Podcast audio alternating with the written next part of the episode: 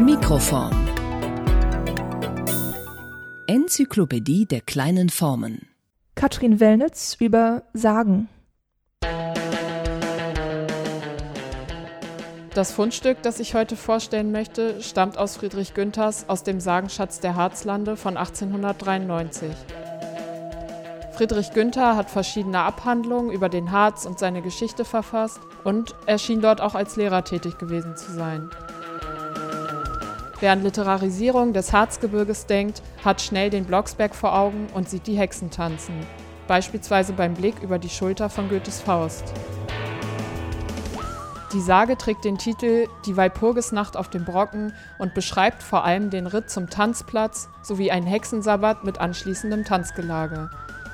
Sie gibt aber auch hilfreiche Ratschläge für Neugierige, die den Hexenritt beobachten wollen, und sie warnt all jene, die auf den Gedanken kommen könnten, sich als ungebetene Zuschauer zum Tanz hinzuzuschleichen. Das gestaltet sich in der Sage dann so. In der Walpurgisnacht ziehen von allen Seiten, aus dem Göttingenschen und Grubenhagenschen, aus der Altmark und der Gegend von Rinteln, ja aus Schleswig-Holstein, die Hexen nach dem Brocken oder vielmehr nach dem Blocksberg, denn so heißt jener als Hexenberg. Sie reiten auf Besen und Ofengabeln, auf Haspeln, Butterfässern und Bäumen, auf Gänsen und Puterhähnen, Ziegen und Ziegenböcken, Hähnen und Katzenschwänzen, Eseln, Pferden und anderen Tieren, manche auch auf Menschen, die sie unterwegs antreffen.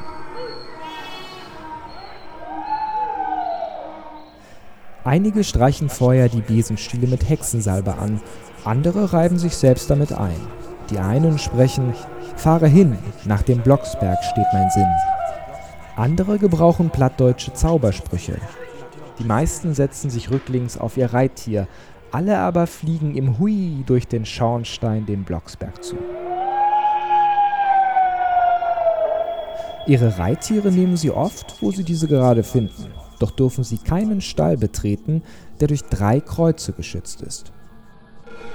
Wer die Hexen vorüberreiten sehen will, muss sich unter zwei aneinander gelehnte Eggen setzen. Doch sieht auch nur ein Rockzipfel vor, so reißen sie den unbequemen Lauscher darunter weg. Hat man gerade keine Egge zur Hand, so kann man sich allenfalls durch einen Strick schützen, den man zunächst wie einen Gürtel um den Leib schlingt und dann über Brust und Rücken kreuzweise und durch Kreuzknoten damit verbindet.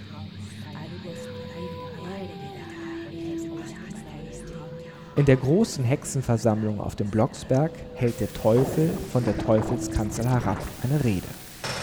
Auf dem Felsen aber, den man Hexenaltar nennt, wird das Mahl bereitet. Das Wasser dazu liefert der Hexenbrunnen.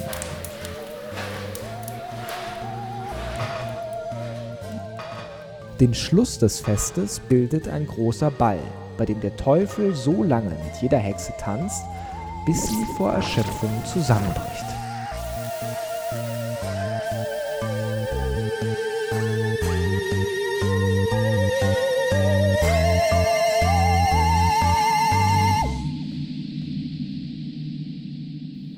Oft lässt man auch unberufene Zuschauer zu, die sich indes nur dadurch einschleichen können, dass sie einer Hexe den Zauberspruch ablauschen, der sie durch die Lüfte entführt. Man treibt aber allerlei Schabernack mit ihnen. So gab man einem Musiker eine Klarinette, auf der er auch kräftig zum Tanz aufspielte. Als er aber nach Hause zurückkam, hielt er statt ihrer einen toten Kater in der Hand, auf dessen Schwanzspitze er geblasen hatte.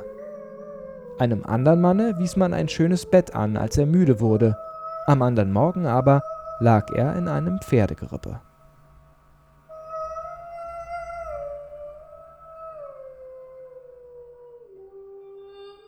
Das geschilderte Hexenfest mag uns heute wie eine fantastische Fiktion vorkommen, allerdings mit bitterem Beigeschmack.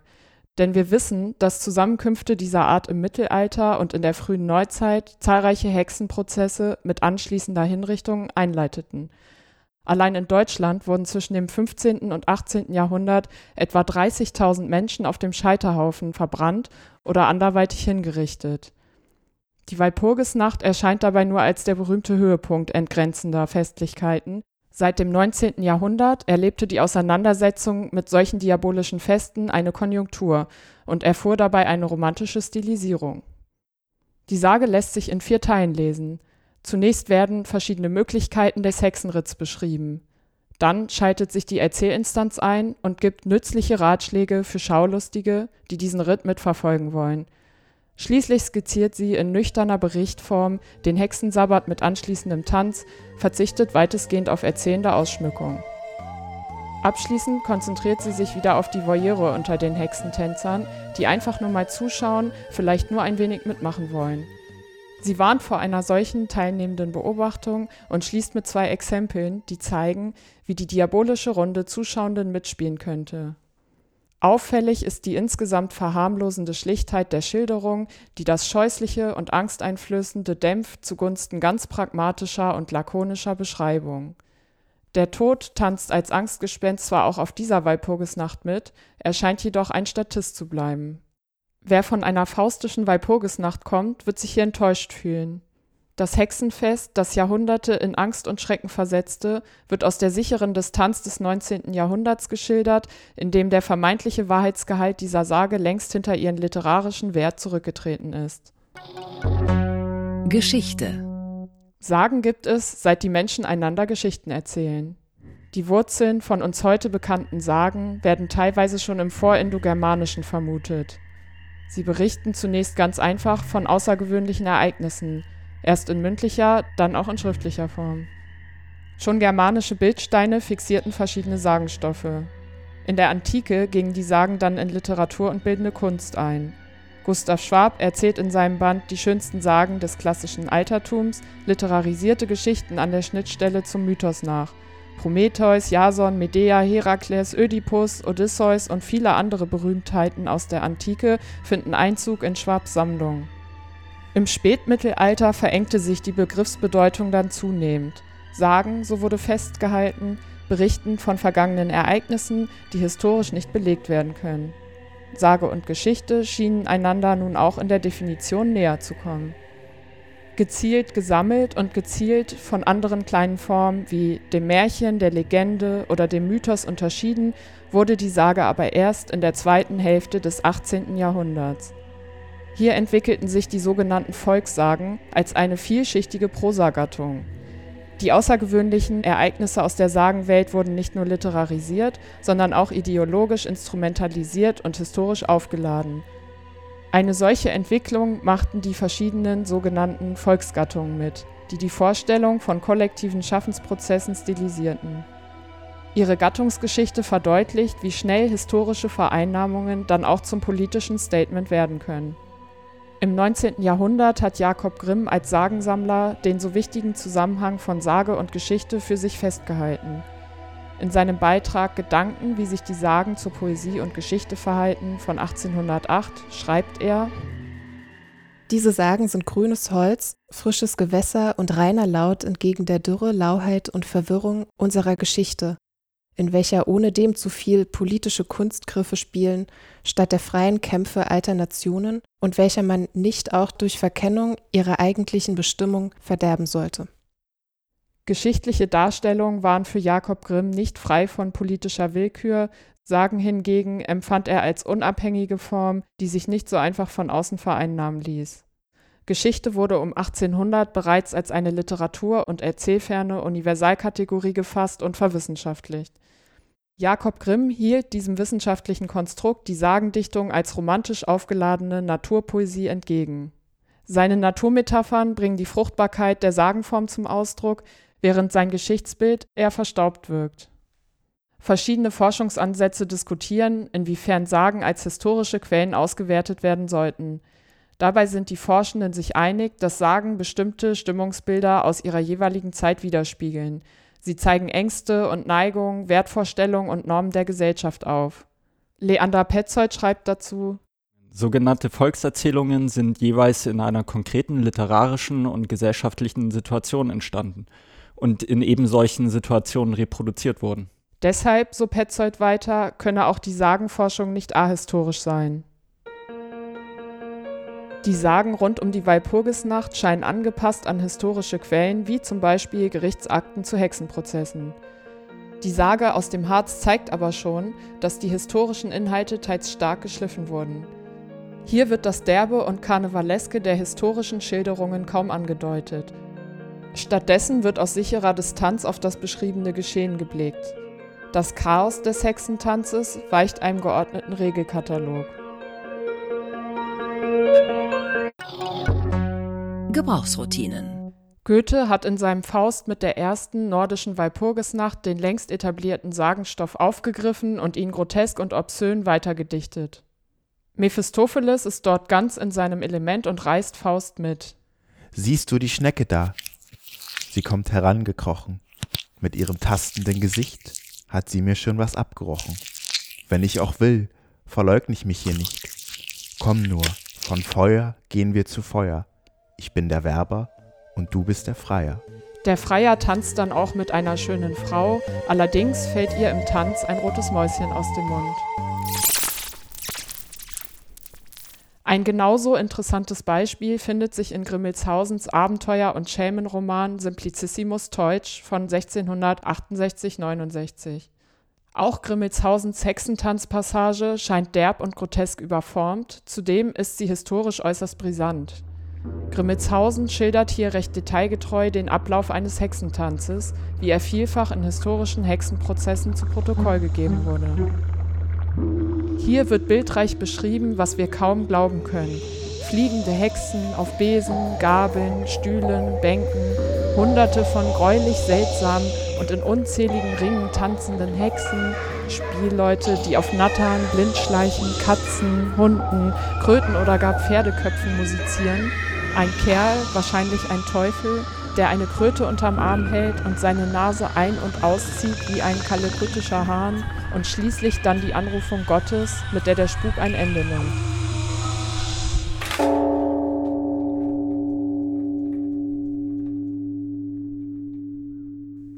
Solche Berichte wurden von vielen Zeitgenossen Grimmelshausens durchaus geglaubt und Grimmelshausens Schilderungen decken sich zu großen Teilen mit Sagenbearbeitung zur Walpurgisnacht, obgleich Grimmelshausen keine Walpurgisnacht-Szene schildert. Er lässt seinen Hexentanz nämlich erst Ende Mai und bei Magdeburg stattfinden und orientiert sich an historischen Quellen zu allgemeinen Hexenprozessen.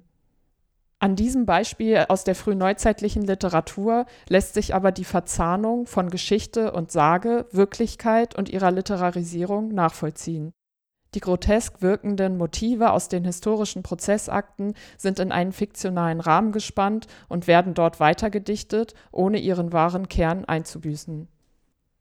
Die Sage aus dem späten 19. Jahrhundert enthält im Kern die gängigen Motive aus der Zeit des Hexenglaubens. In ihr stehen die praktischen Betrachtungen im Vordergrund. Das Geschehen wird nicht derb und grotesk ausgeschmückt, sondern skizziert lakonisch, was die Tradition seit Jahrhunderten weitergetragen hat. Trivia. Der Blick auf den Sagenstoff rund um den Blocksberg veranschaulicht sehr eindrücklich die Beweglichkeit der Sagenform. Die Sage aus der Sammlung Friedrich Günthers zeigt eine verhältnismäßig große Distanz zum geschilderten Geschehen und wirkt dadurch wie eine Mischung aus Lexikoneintrag und praktischer Handlungsanweisung. Lediglich das Ende hält konkrete Beispiele bereit, die aber nur skizzenhaft andeuten, was bei Grimmitshausen oder Goethe gründlich ausgeschmückt wurde. Eine andere Sage von 1856 beschreibt die Mainacht in fünf flüchtigen Zeilen, wobei dem Tanz nur der abschließende Satz gilt: Die Hexen tanzen in der Walpurgisnacht den Schnee auf dem Brocken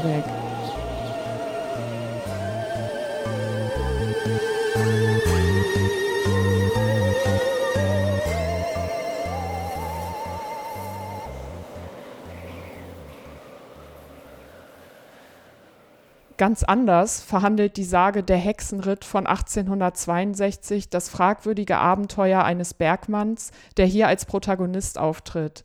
Das Geschehen wird intensiv ausgeschmückt und der Text durch Regiolekte und Anklänge an mündliches Berichten lebendig gehalten. Denn auch Sagen haben neben der literalen eine mündlich erzählende Tradition, die sich im Weitersagen fortsetzt.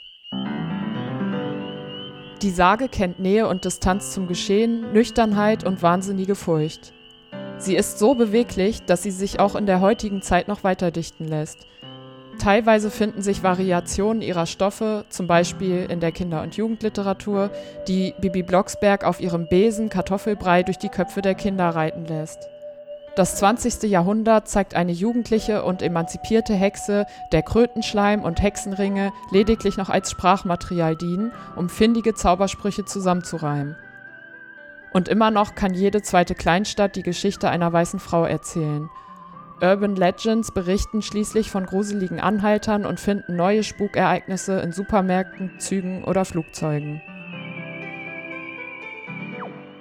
Auch für die heutige Zeit sind die Sagen und ihre Inhalte nicht ganz ungefährlich. Denn leicht können ihre schauderhaften Inhalte zum Politikum verklärt werden und literarische Ausschmückungen handfesten Aberglauben relativieren. Was bleibt, ist aber eine dynamische Form, die mit ihren außergewöhnlichen Ereignissen im Spagat Zeiten zu überbrücken weiß.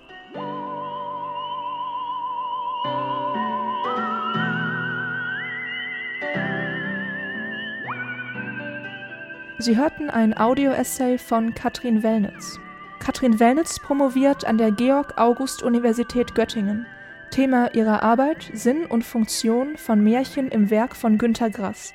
Katrin Wellnitz ist außerdem wissenschaftliche Mitarbeiterin am Seminar für Deutsche Philologie Göttingen, wo sie die Arbeit im Göttinger Grass-Archiv koordiniert, unter der Leitung von Heinrich Detering und Christian Fieseler. Die Zitate wurden eingelesen von Elisabeth Rudolph, Felix Lindner, Johannes Spengler und Florenz Gilli. Florenz ist auch verantwortlich für Produktion und Schnitt. An- und abmoderiert wurde der Beitrag von mir, Lara Helder. Wir danken Katrin Wellnitz für ihre Geduld und Mühe und für diesen verhext guten Beitrag zur Sage. Vielen herzlichen Dank.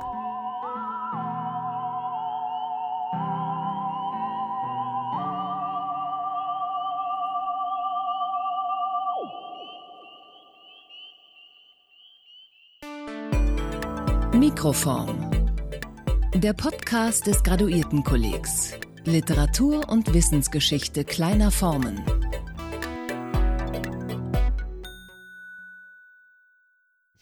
Denkst du den hin? Ja. Siehst du die Schnecke da? Sie kommt.